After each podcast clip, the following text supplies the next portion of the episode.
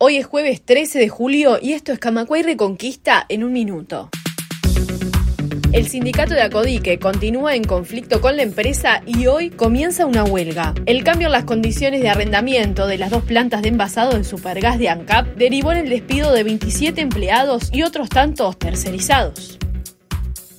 Para la secretaria general del PIT-CNT, Elvia Pereira, los lineamientos del gobierno para la próxima ronda de negociación salarial que abarca a unos 600.000 trabajadores no garantiza la recuperación comprometida.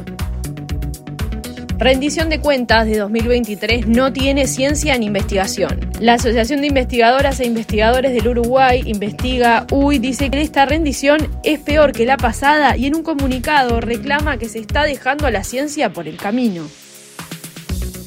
Más información en radiocamacua.uy.